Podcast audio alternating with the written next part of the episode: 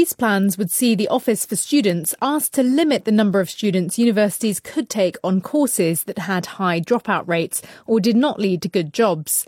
The regulator already has the power to investigate and sanction universities if degrees fall below set minimum performance thresholds. These include 75% of students completing the course and 60% going on to further study or professional work within 15 months of graduating. Rishi Sunak said too many young people were being sold a false dream.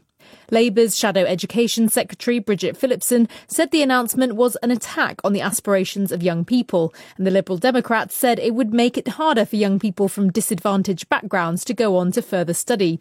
Universities UK said for the large majority of students, university was a great investment and warned any measures must be targeted and proportionate.